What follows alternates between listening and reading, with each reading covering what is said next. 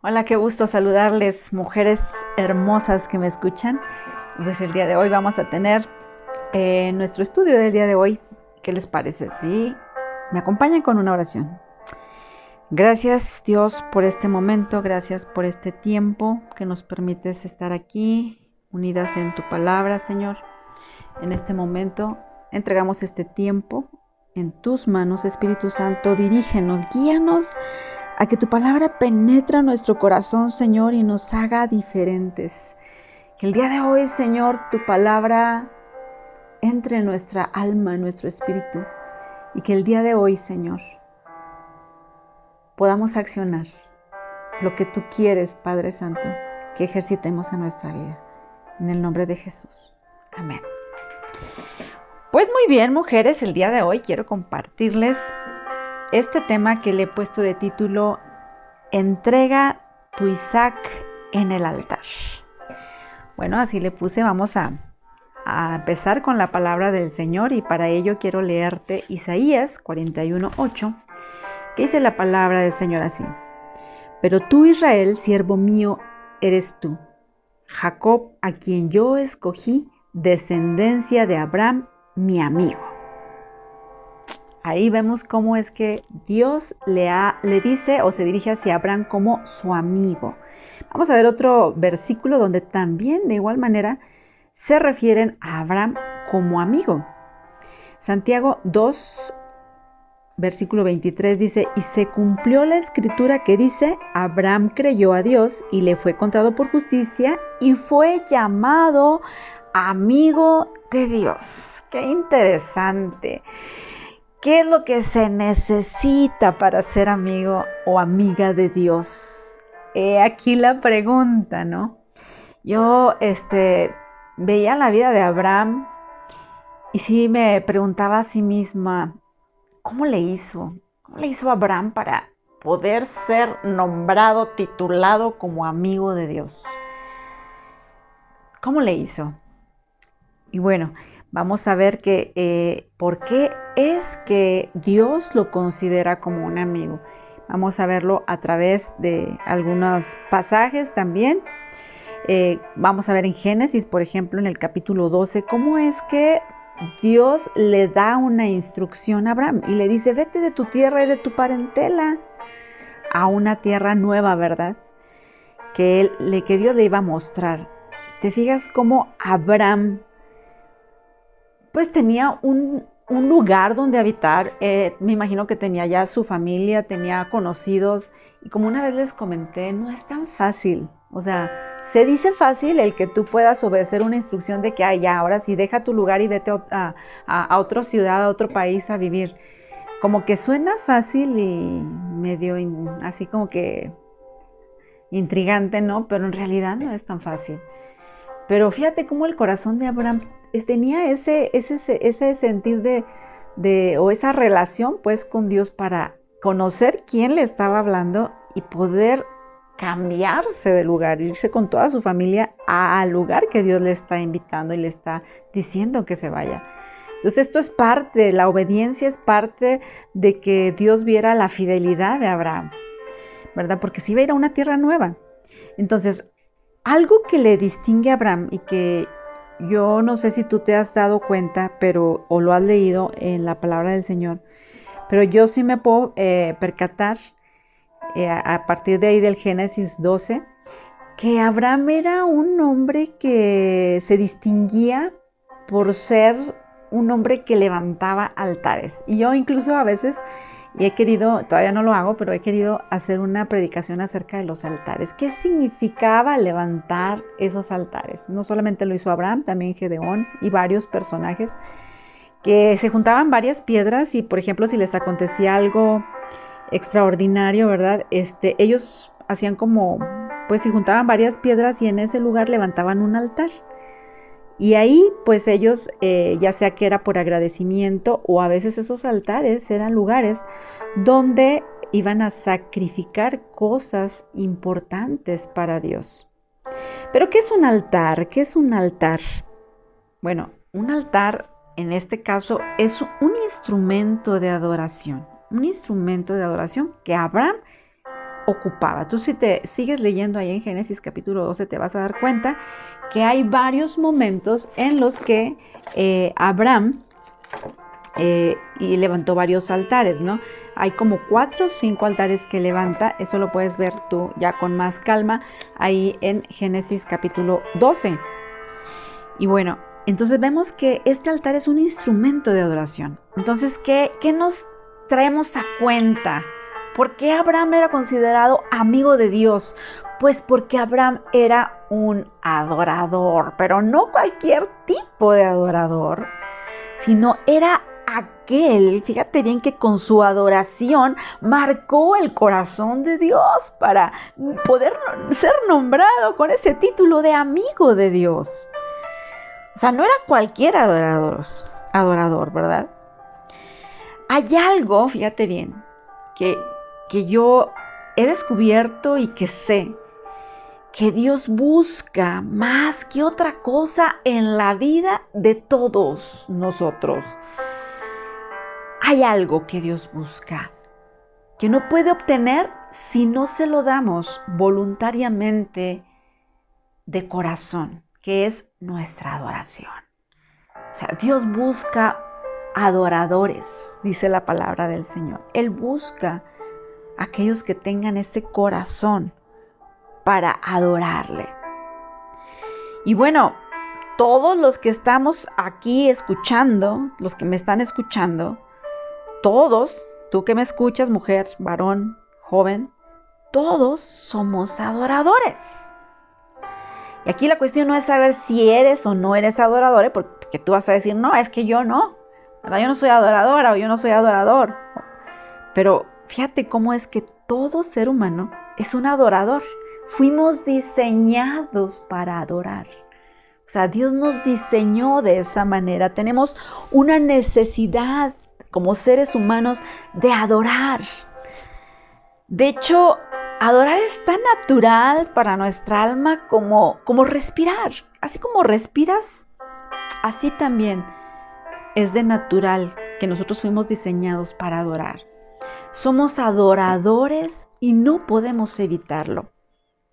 Aunque tal vez en este momento te digo, tú me digas, no, o sea, yo en realidad no sé adorar. Pues aún así yo te digo, eres un adorador, una adoradora. Lo eres y lo hacemos todo el tiempo. Y lo hacemos bien. La cuestión aquí, más bien, no es saber si eres o no eres adorador, que te consideres o no te consideres adorador, sino aquí la cuestión es adoradores y adoradoras de qué o adoradores y adoradoras de quién? Esa es la cuestión. ¿Estaremos adorando lo correcto? Esa sería aquí la pregunta. Hay expresiones de adoración muy marcadas, pero no dentro de la iglesia. En la iglesia a lo mejor algunas expresiones de adoración pueden ser levantar las manos, aplaudir, son expresiones de adoración. Pero vemos fuera de la iglesia que hay varias, varias expresiones de adoración muy marcadas, que las podemos ver en la vida de la gente. Donde en los estadios de fútbol, por ejemplo, yo he conocido personas que, que, que, entrenan muchísimo, que dan su vida por el fútbol, o que les encanta ir a ver el fútbol, no practicarlo, pero ir a ver el fútbol y que, que le rinden una adoración total que hasta ni a la iglesia vienen porque van a su fútbol ese día domingo. Donde vemos también manifestaciones de adoración, de entrega total en los mítines políticos. Los políticos se apasionan, dan su vida, su tiempo a poder ir a lugares lo más lejanos posibles porque tienen una pasión, una adoración real. En los centros comerciales, yo me impacto de verdad, me impactó ver México. Ahí, este, eh, en toda la calle donde hay varios centros comerciales, que es muy conocida. Este, y yo veía a los jóvenes, de verdad, formaciones así, después de un día de quincena, formaciones, lo vi literal, formaciones de jóvenes, esperando que abrieran tiendas como Sasha, tiendas, tiendas como Bresca, como Sara, como Pull&Bear, esperando que abrieran para ir y comprarse lo que puedan con lo que les acaban de pagar. O sea, vemos gente apasionada, totalmente apasionada, haciendo sacrificios costosos por obtener algo. Los conciertos de música es otra, otro de los lugares donde podemos ver adoradores, gente que hasta llora por ver sus artistas favoritos. No importa lo que les haya costado, ellos quieren estar ahí, están tal vez llorando con una pasión por una causa. Pero ahí esa es la cosa, que están adorando en la dirección equivocada. Y ese es el error precisamente que nos marca la palabra en Romanos. Vamos a ir allá en Romanos capítulo 1, en el capítulo 1 de Romanos, versos a partir del 21, por si tú puedes buscarlo ahí en tu casa.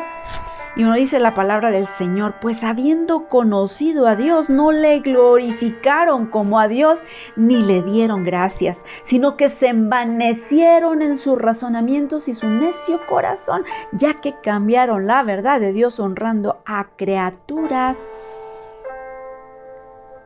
antes que al Creador. En la nueva traducción viviente dice, sirvieron a las cosas que Dios creó, pero no al Creador. Tremenda palabra. Estamos en este tiempo, mis amados, mis amadas, en el que se está adorando, sí, la gente está adorando, pero no está adorando al Creador, a Dios, al Todopoderoso, sino a las cosas a las cosas que Dios creó, a las criaturas. Pero ¿qué es adoración? Estamos hablando de Abraham, ese grande hombre que fue llamado amigo de Dios, que hacía altares que simbolizan adoración. ¿Qué es adoración?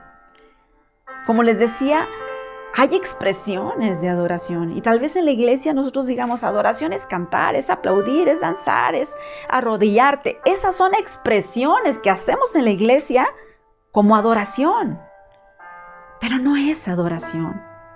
Yo quiero decirte que adoración es la rendición de todo nuestro sentir, nuestro corazón, es la rendición de nuestro corazón, de nuestros afectos, de nuestros deseos, de nuestras intenciones a aquello que consideramos de mayor valor. Adoración tiene que ver más, mis amados, con algo más profundo que proviene del corazón. Es poner algo o a alguien en el trono de nuestro corazón. Es por eso que cuando hacemos la oración para recibir a Cristo, decimos que me quite yo, que quite eso que tengo en mi corazón, eso que está ahí sentado en el trono de mi corazón, y entra tú, Jesús, porque es en ese corazón, en ese corazón que tú tienes ahí, que tengo en mí, que simboliza mucho más que simplemente ese instrumento que bombea sangre, sino ese corazón en el que me estoy refiriendo a tus sentimientos, a tu alma, a tu pensamiento, a todo lo que conlleva ese corazón. Es en ese corazón en donde hay un trono y ahí está sentado el objeto de tu adoración. Lo que tú pongas en ese trono va a gobernar tus deseos, tus intenciones, tus afectos, tus necesidades.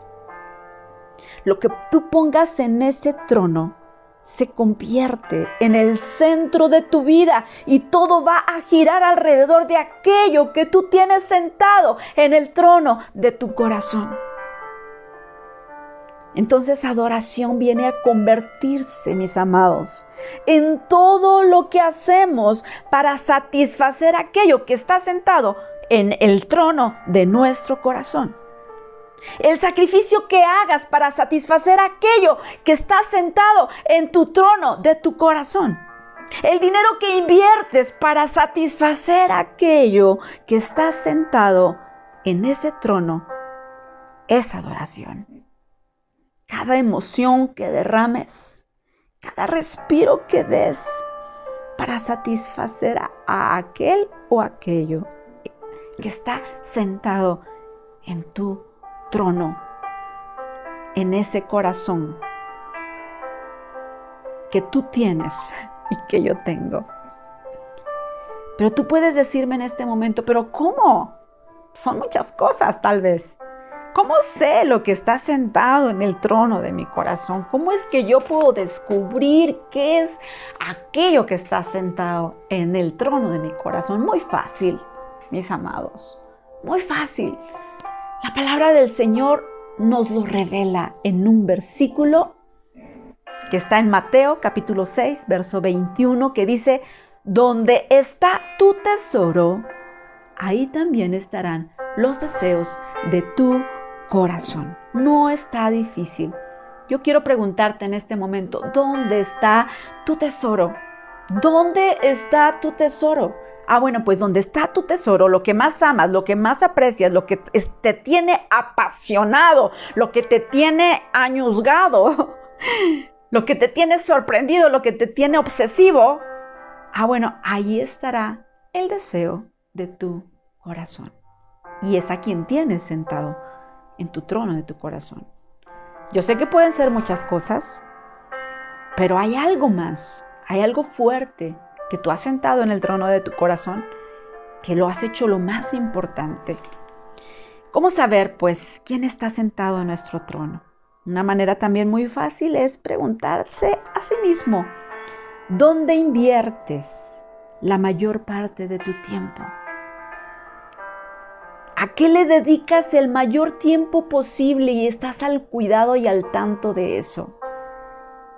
¿A qué dedicas el mayor esfuerzo en cada día? Piénsalo en este momento. ¿A qué le dedicas ese esfuerzo? Ahora, lo más sencillo, ¿en qué inviertes tu dinero? ¿Dónde inviertes? Si nosotros decimos, es que tengo a Dios, ¿lo inviertes en el reino? ¿Tu dinero lo inviertes en el reino de verdad? ¿Es Dios quien está sentado en el trono de tu corazón? ¿O tal vez son tus vacaciones? ¿O es la belleza? ¿O es tu yo? ¿Tu negocio? Ahí tú te vas a dar cuenta quién está sentado en el trono de tu corazón. Es aquello que tú dices, de verdad, puedo vivir con todo o con nada, pero excepto, no puedo vivir sin esto. O sea, esto me da vida, esto es lo que necesito, es mi obsesión. Es aquello que te pone mal pensar que tú lo pudieras perder. Es en lo que piensas la mayor parte del tiempo, en donde está tu cuidado. Esto está tremendo. Yo cuando de verdad este, entendí esto, híjole, sí, sí tuve que arrepentirme, la verdad, les, les, les comparto. Primero acuérdense que toda plática, todo, todo enseñanza, toda predicación, siempre los predicadores no la tenemos que aplicar a nosotros mismos. Y cuando yo veía esto decía, Señor, perdóname. Perdóname porque la verdad sí, he puesto otras cosas antes que a ti. Entonces, bueno, precisamente, fíjate, para que veas qué tan importante es la adoración. Porque a lo mejor no lo vemos porque, te digo, hemos malentendido que la adoración solamente se da en las alabanzas, en los aplausos, en la iglesia.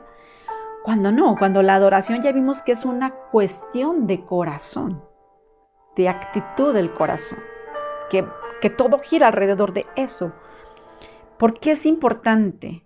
Bueno, porque quiero decirte que estamos en una guerra, una guerra que empezó desde hace mucho tiempo una guerra espiritual.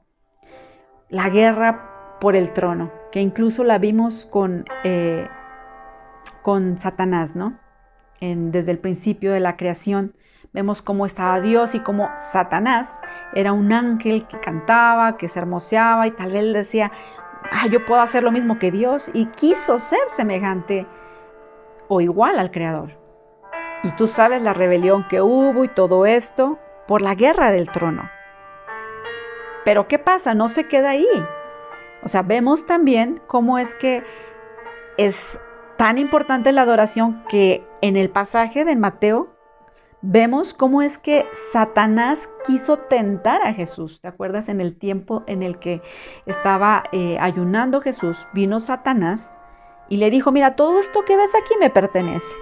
Lo llevó, dice que al pináculo del templo, ¿verdad? Y dice, todo esto, pero todo esto, todas estas riquezas, todo esto, te lo daré si postrado me adorares. ¿Qué tan importante, mis amados, es la adoración? Pues es tan importante como eso que quiso hacer Satanás con Jesús. Quiso darle todos los reinos, todo lo, todo. Dice, todo esto es mío, te lo voy a dar tan solo si te, inclinas y me adoras. Esa es la importancia de la adoración, tremendo. Pero el enemigo no lo logró. Sabemos que Jesús lo venció con la palabra. Pero ¿qué es lo que está haciendo ahora Satanás? ¿Qué es lo que hace el diablo? Ahora él está en guerra por tener otro trono. ¿Sabes cuál es? Esa lucha, esa guerra que tiene el enemigo es querer ganar el trono de tu corazón. El trono de tu corazón, de mi corazón. Eso es lo que quiere Satanás, que le adoremos. Tremenda palabra, ¿verdad? Lo que Satanás desea más de ti, pues. Pues no es tu belleza, no es tu dinero, no es tu servicio, no son tus talentos, hermano, hermana, que me escuchas. No, lo que Satanás quiere de ti es tu adoración. Hay una guerra en el universo a causa de tu adoración. Tal vez tú digas, ay, mi hermanita, yo nunca adoraría a Satanás, por favor. Bueno, y si te dijera que Él se esconde detrás de los objetos que hemos sentado en nuestro trono, ¿qué dirías? Hay una porción en Ezequiel que quiero leerte, nada más que déjame ver que lo encuentre pronto.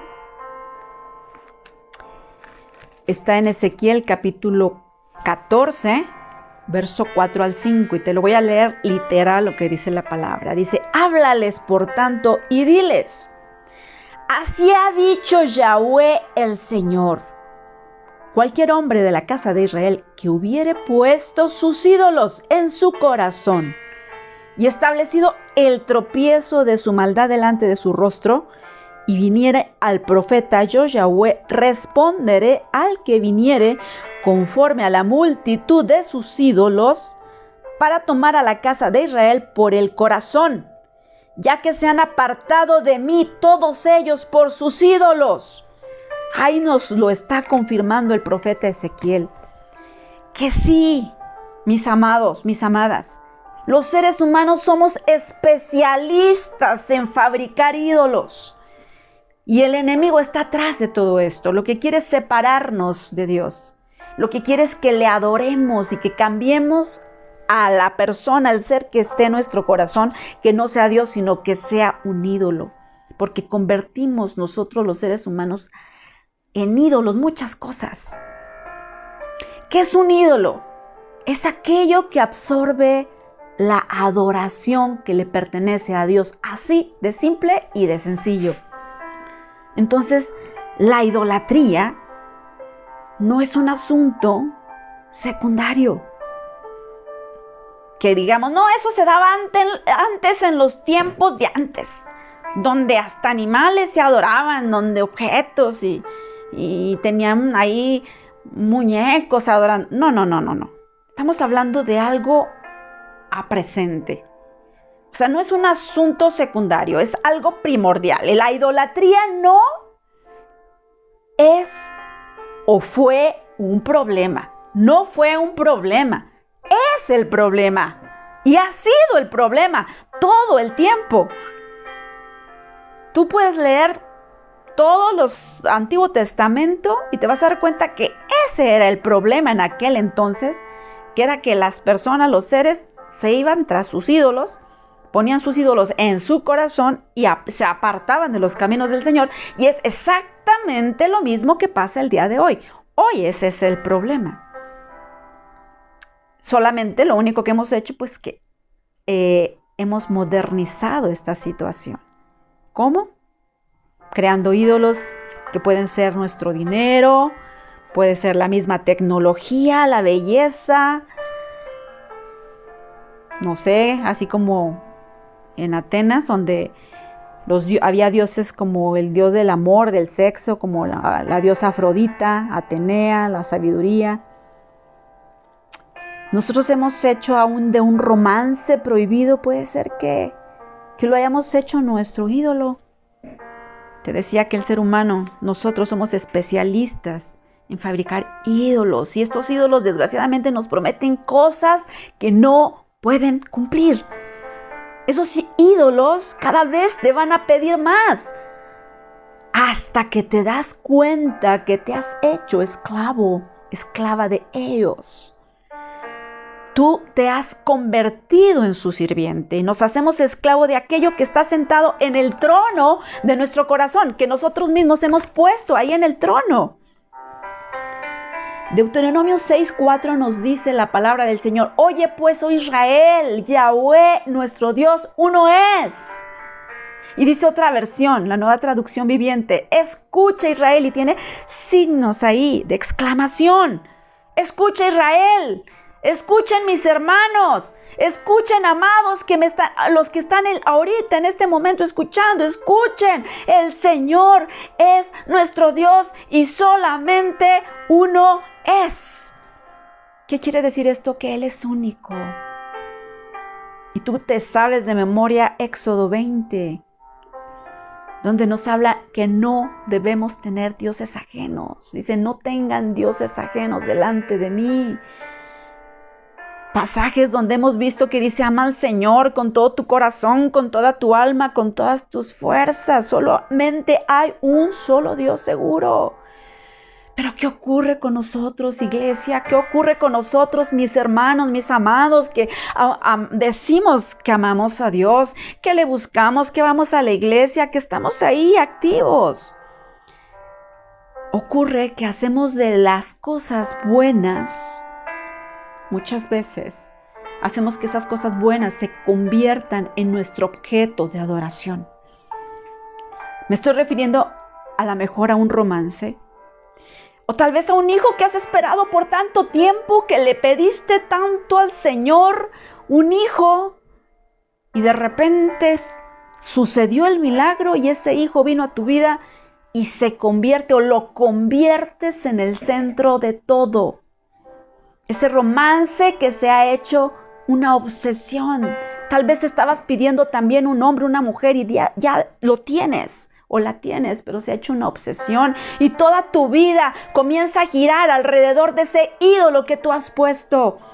Puede ser el trabajo, puede ser hasta el ministerio, puede ser la belleza.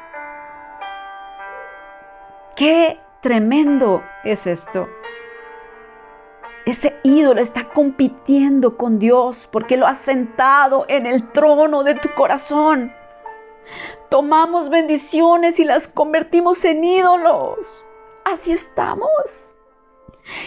¿Y qué es lo que debe de pasar en nuestra vida? Todo cristiano, todos nosotros que le conocemos debemos experimentar lo que experimentó Abraham.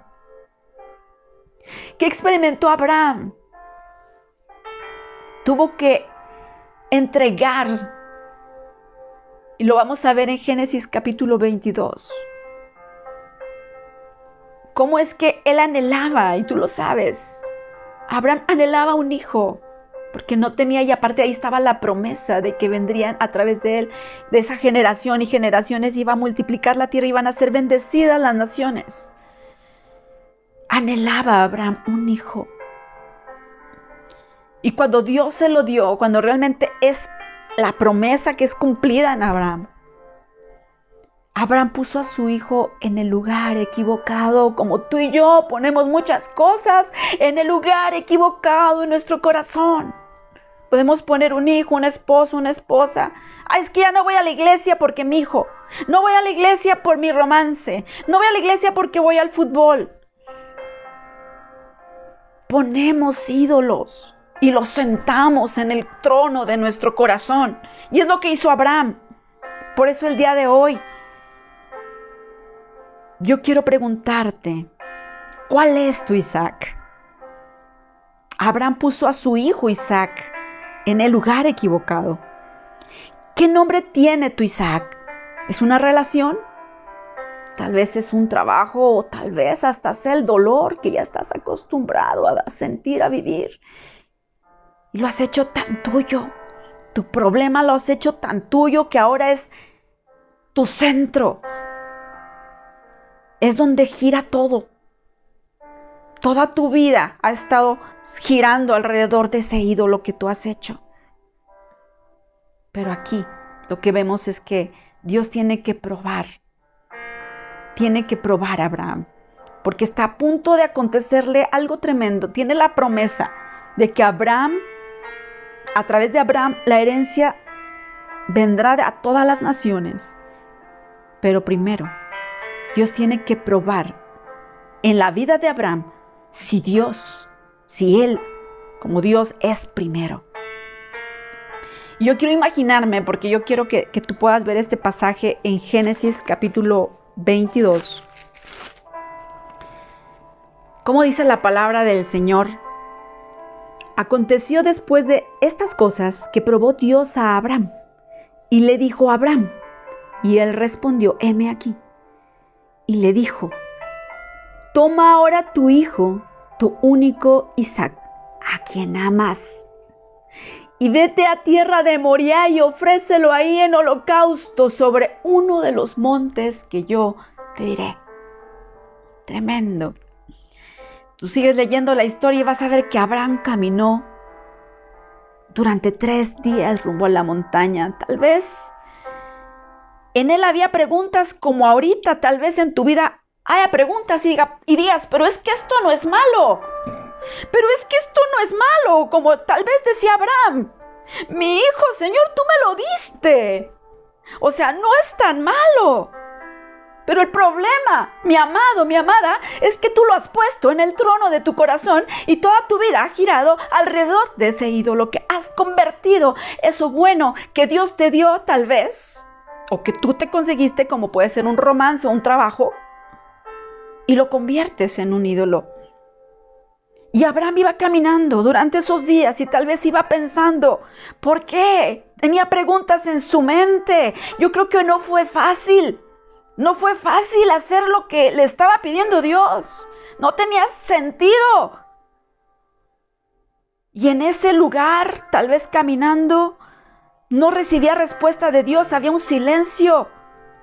Y ese va a ser el tiempo tal vez en que nosotros tenemos que experimentar este Génesis 22 donde nosotros también tenemos que caminar esos días analizando qué tenemos en nuestro corazón y diciéndole, Dios, ayúdanos, porque tal vez no tiene sentido para ti. Tú digas, el trabajo es bueno, me da economía, pero sí, pero tú has puesto ese trabajo en el corazón, en el trono de tu corazón, y has obtenido de Dios silencio. Ahora es tiempo de venir no adorar solamente a cantar en la iglesia. Adoración no es ponernos el título de que somos cristianos. Adoración es atarle las manos a nuestro Isaac y entregarlo. Aunque tú digas no lo entiendo. Aunque tú digas yo no comprendo. Pero así como te dije que se llamaba este título de esta prédica o de este estudio, entrega a tu Isaac en el altar. ¿Qué es? ¿Quién es tu Isaac? Adoración es eso, es entregar tu ídolo. Entregar tal vez eso bueno o si está en el caso de que tú estés en un romance que no sea correcto, esa persona que ha llenado tus vacíos. Eso que tú tienes por primer lugar en tu corazón, entrégalo. Aunque tú digas, no lo entiendo, no tiene sentido para mí, pero Dios es primero. Ahí está Abraham, imagínalo. En ese momento no creo que fue fácil. Ahí está Abraham con Isaac, poniendo a Isaac sobre el altar. En su mente está en una lucha porque sabe que su Dios es todo y tiene fe porque también él sabe que, que Dios es grande, pero él está dispuesto. Y Dios le permite, te fijas, durante ese lapso de tres días que significa el tiempo que vamos a tener nosotros para poder meditar, para poder poner en claro nuestros pensamientos. Dios permite que Abraham aún ponga ahí a su hijo y levante el cuchillo y cuando está a punto de bajarlo para quitarle la vida, hay una voz que retumba, que le dice, detente. Y ahí confirma delante de todo el universo que Abraham era su amigo. Porque Abraham está dispuesto a entregar aquello que puso como ídolo en su corazón, aunque era su propio hijo. Si hay alguien que has puesto en tu corazón que no es Dios, una cosa, una actividad, una persona que sabes que ya no es correcto, entrégalo. Y el día de hoy entrega a tu Isaac. Lo maravilloso es que Dios le dice, detente, no pongas manos sobre el muchacho, ni le hagas nada. Y Dios le proveyó ahí un cordero. Le provee un cordero. ¿Y qué es lo que significa? Incluso ahí es la primera vez en que se menciona Yahweh Shireh. El Señor es nuestro proveedor. Esto es tremendo porque Dios te proveyó a Jesús, quien nos debe de ser suficiente. Él es nuestra provisión, Él es tu provisión, quien te da, quien debe llenar tus vacíos no es esa cosa, ese objeto que tú has puesto en el trono de tu corazón, no es esa actividad, no es el trabajo, no es tu esposa, no son tus hijos los que llenarán tu corazón, es Dios quien llenará tu corazón y llenará tus vacíos. ¿Quién es tu Isaac, mi hermano, mi hermana? ¿Quién es tu Isaac? Yo no sé si te va a pasar lo que le pasó a Abraham y te vaya a devolver tu Isaac. Tampoco sé si lo entregas y, ya no lo recuperes. Pero lo que sí sé es que si tú decides hoy entregarle a Dios tu Isaac, Dios será suficiente para ti y serás llamado, llamada amiga amigo de Dios. En esta hora oremos, por favor, Padre, en el nombre de Jesús, gracias. Gracias por tu revelación en tu palabra. Gracias, Señor, por mostrarnos a través de héroes de la fe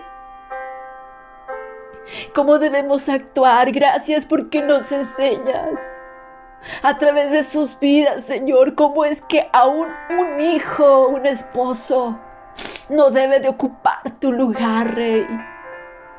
En esta hora entregamos nuestros hijos, nuestra familia, todo a ti, Señor, lo entregamos en el altar.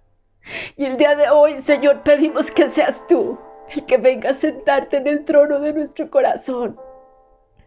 Que seas tú, Señor, el que dirijas nuestra vida. Que seas tú el que nos guíes.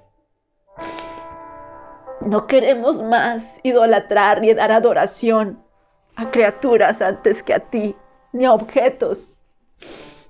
Queremos tenerte a ti, Señor, como nuestro todo. Que seamos, Señor, oh Dios, cristocéntricos.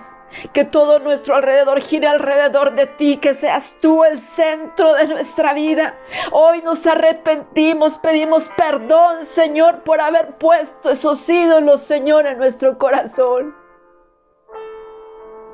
Y hoy te entregamos nuestra vida, nuestro ser todo. Aquí está nuestra adoración a ti.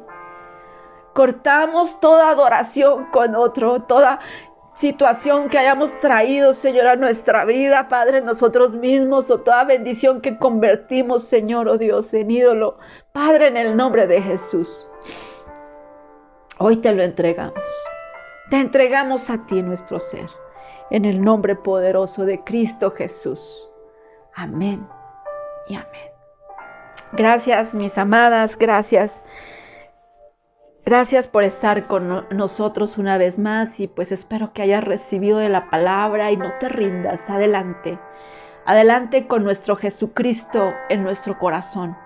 Que sea Él a quien todo el tiempo, todos los días, en todo momento, reciba una adoración genuina de nuestro corazón. Dios te bendiga y hasta la próxima.